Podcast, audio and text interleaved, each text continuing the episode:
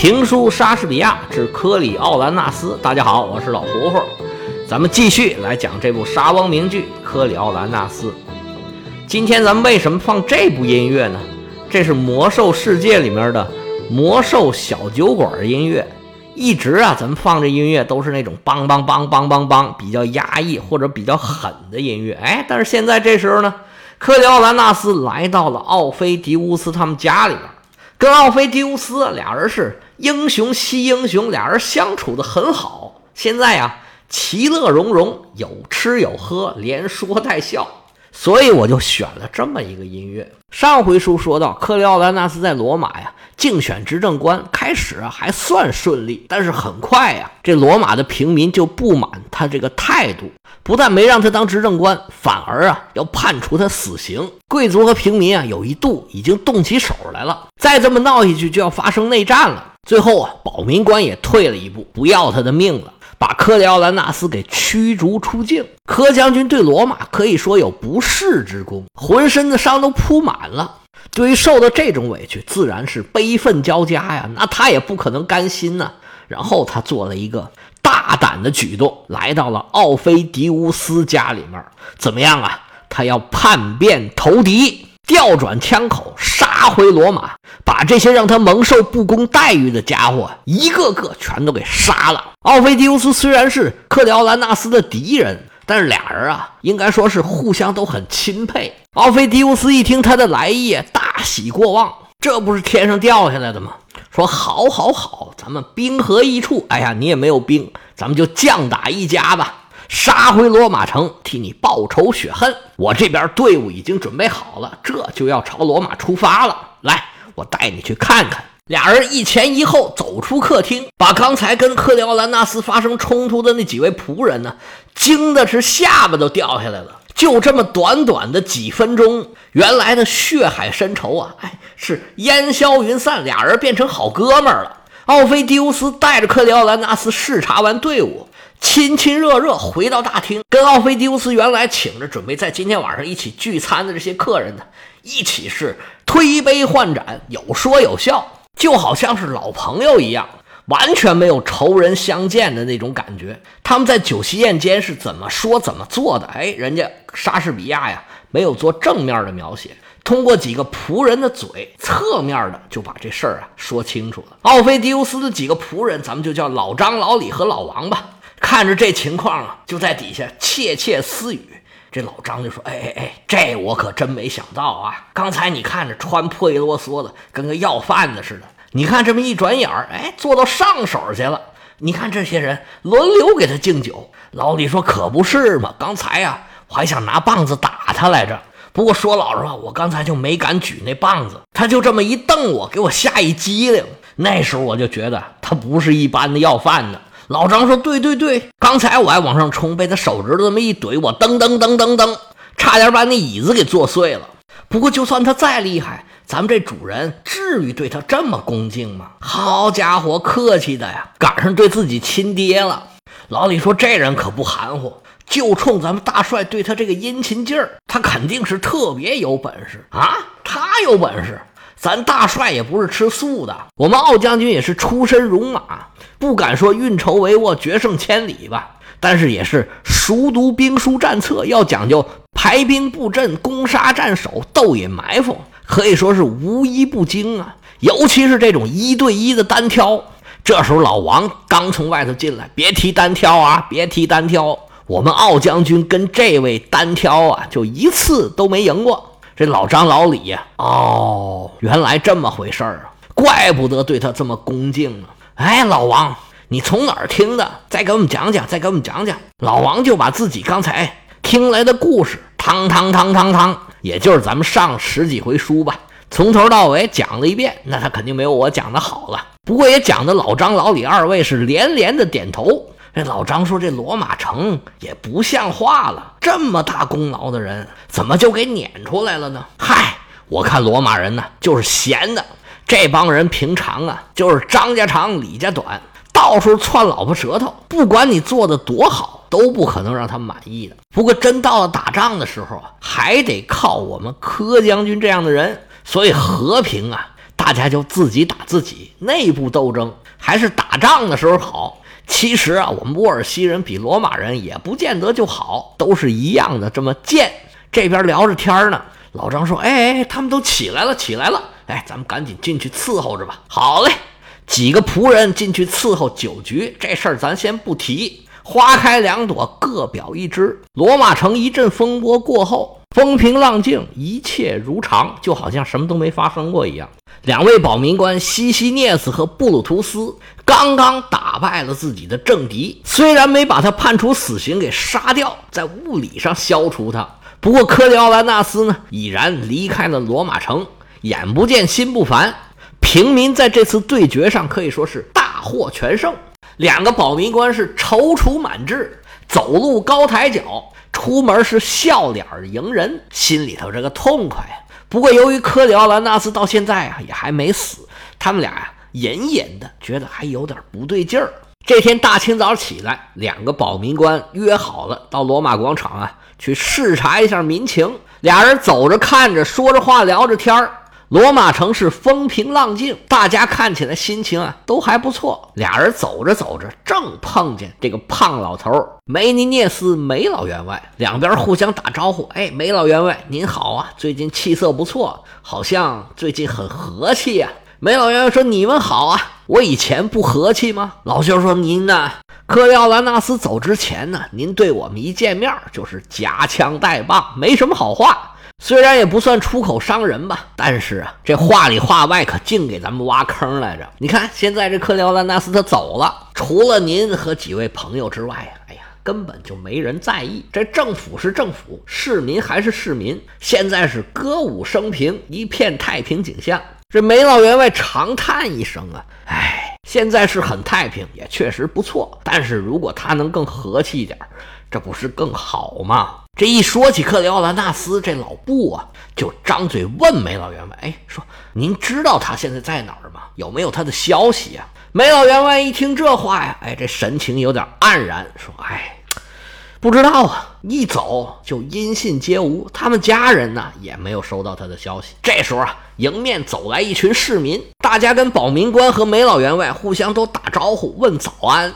一派其乐融融的和谐景象，老心儿就说：“你看现在多好啊，多太平啊！前一阵儿啊，哎呀，鸡飞狗跳啊，人仰马翻，这些平民没吃的，你们这些贵族老爷不也没有好日子过吗？”老布说：“那可不是嘛，这克里奥兰纳斯确实能打，不过呀，他也是太狂了。是啊，要是让他当了执政官呢，他就一人说了算数，我们就全都一边站着去了。”幸亏神明保佑，他可没当成这个执政官，要不然罗马现在哪有现在这个太平日子过呀？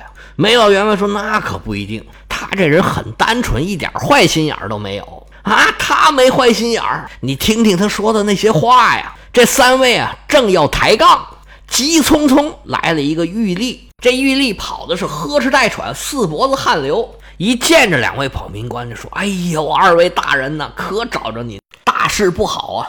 我们监狱里面有一个奴隶，刚才在审问他的时候啊，他说沃尔西人已经派出两支大军，一路上烧杀抢掠，冲着罗马城就来了。保民官老布一听这消息，赶紧说：“停，别说了，是谁在这造谣呢？赶紧回去打他一顿鞭子，不许再说这种蛊惑人心的话了。”梅老员外一听啊。叹口气呀，哎呀，这肯定是那个奥菲迪乌斯啊！以前克里奥兰纳斯在的时候啊，他就像个蜗牛，缩进壳里。这回可倒好，我们这大将离罗马而去，他这个脑袋呀，就从壳里面伸出来了。老布啊，你可千万不要下这种断言呢，你可不能屈打成招，错过了真正的情报啊！老薛说：“梅老员外。”我们分内的事儿不劳您老费心了，这种胡说八道，我一天到晚能听到十次八次的，这事儿都往心里去，能把你给累死。这边话还没说完呢，又跑了一个使者，说：“大人，大人，赶紧去元老院吧，那边啊要开会了。”很多元老都神色慌张啊，不知道发生了什么。元老院让我通知您二位啊，赶紧去开会，还有您梅老员外一起去吧。一听这个消息，三个人脸色都变了。这后面的事儿啊，他们就不敢去想啊。几个人步履匆匆来到了元老院。这元老院已经开始开会了。执政官大将军考米涅斯啊，正在那儿大发雷霆：“都是你们干的好事儿！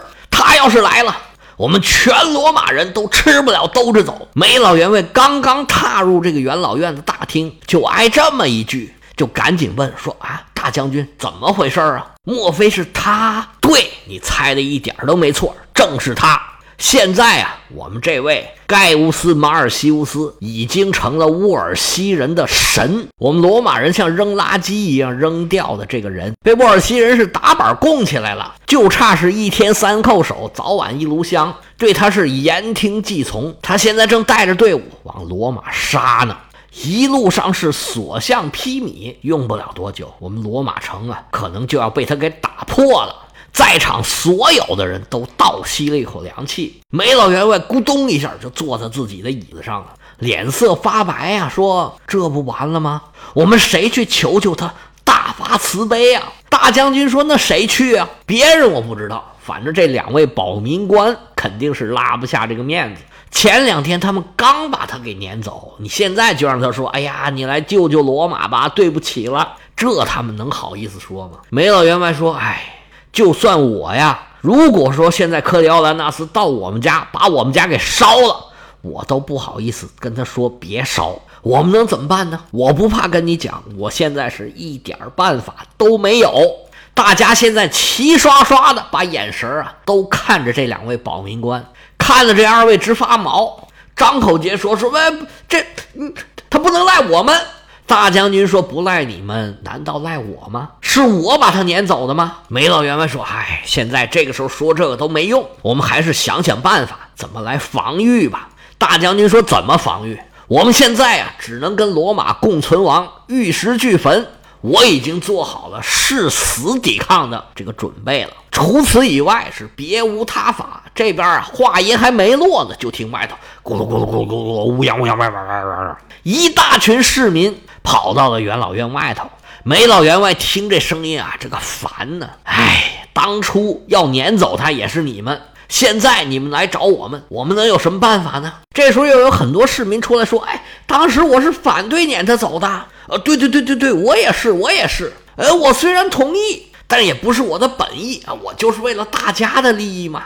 平民在外头这么一吵，那自然是两位保民官的责任，他们俩赶紧出到外边。”好说歹说，算是把这帮平民呢给劝回家去了。老布和老七俩人啊，这时候身心俱疲，往回一边走一边说：“哎呀，我可真不喜欢这个消息，可不是吗？我也不喜欢。要是现在谁能证明这个消息是个谣言，我愿意把我所有的财产分一半给他。” 还一半儿，你所有财产也没多少财产吧？俩人在这苦中作乐，暂且不提。奥菲迪乌斯可就快到罗马了。这时候啊，奥菲迪乌斯和克里奥兰纳斯是各带一支队伍，分兵两路，朝着罗马就杀过来了。奥菲迪乌斯虽然请到了一个强援，但是啊，他也有自己的麻烦。奥将军带着自己的手下呀。在离罗马不远的地方扎下了营寨，把自己的副将叫到身旁，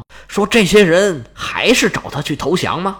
副将点了点头啊，嗯，他呀身上也不有什么魔力，我们的士兵啊崇拜他，简直就崇拜的不得了，真是三句话不离马尔西乌斯啊！这名字现在都成了我们士兵的口头禅了。我说句话，您可别不爱听啊，大帅。这仗打完呢，您这个声望在我们这士兵里头啊，可被他给比下去了。奥将军说：“那是我现在呀也没办法。虽然我可以排挤他，可以想想办法，但是现在不是打仗呢吗？我们刚见面的时候，我可没想到他到现在对我也是这么傲慢无礼。不过他就是这样啊，这脾气秉性哪那么好改的？江山易改，本性难移。”就冲着他这么能打仗，我们也只能原谅他了。副将说：“大帅呀，原谅他倒是没问题，但是现在的问题是说，一山不容二虎啊，除非一公一母啊，不对，没有后面这句话啊，一山不容二虎，天无二日，国无二主，这军队不能有两个主帅啊。现在我们是分头行动，这问题还不是很大。”但是，一旦进攻罗马的时候，我们要一块儿行动的话，他要是不把指挥权交给您，您可怎么办呢？奥菲迪乌斯嘿嘿冷笑啊，呵呵，我明白你的意思，你就等着瞧吧。现在啊，大家都很喜欢他啊，他行事你看起来光明磊落，对我们沃尔西人呢也非常的忠诚。哎，他只要把剑咵啦一拿出来，这仗基本就不用打了，我们已经稳赢了。他自己啊也是沾沾自喜。不过最后啊，我们总有一天要跟他算个总账。真的到了那时候啊，呵 呵我们俩就得死一个。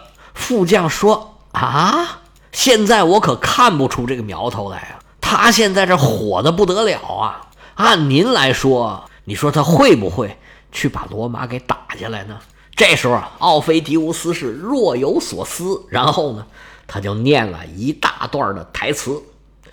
他说：“他还没有坐下，他的威力就已经压倒一切。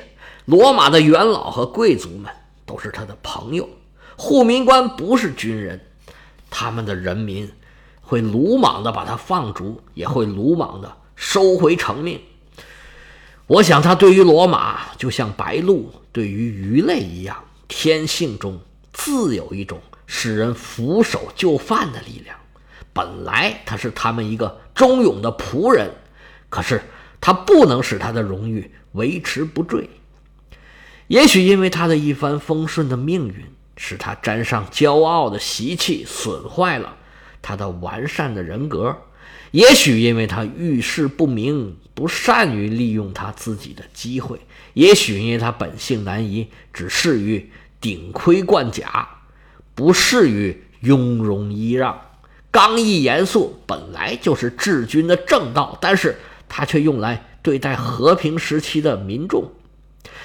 这几个原因，他虽然并不完全犯着，可是每一种都犯几分。只要犯了其中之一，就可以使他为人民所畏惧，因此被他们憎恨，以至于放逐。正像一个怀璧身亡的人一样，他的功劳一经出口，就会被他自己所噎死。所以，我们的美德是随着时间而变得更有价值的。权力本身虽可称道，可是他高居宝座的时候，已经服下他葬身的基础了。一个火焰驱走另一个火焰。一枚钉打掉另一枚钉，权力因权力而转移，强力被强力所征服。来，我们去吧，盖乌斯。当你拥有整个罗马的时候，你是一个最贫穷的人。那时候，你就在我的手掌之中了。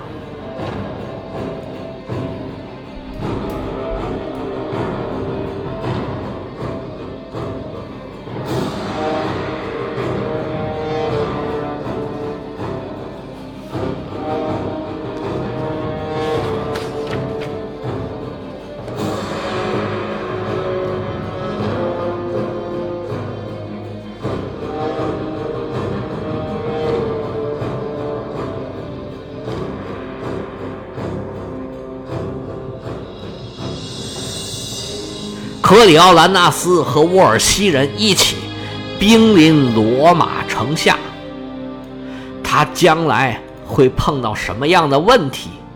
罗马能不能被他们给打下来？我们下回啊，接着说。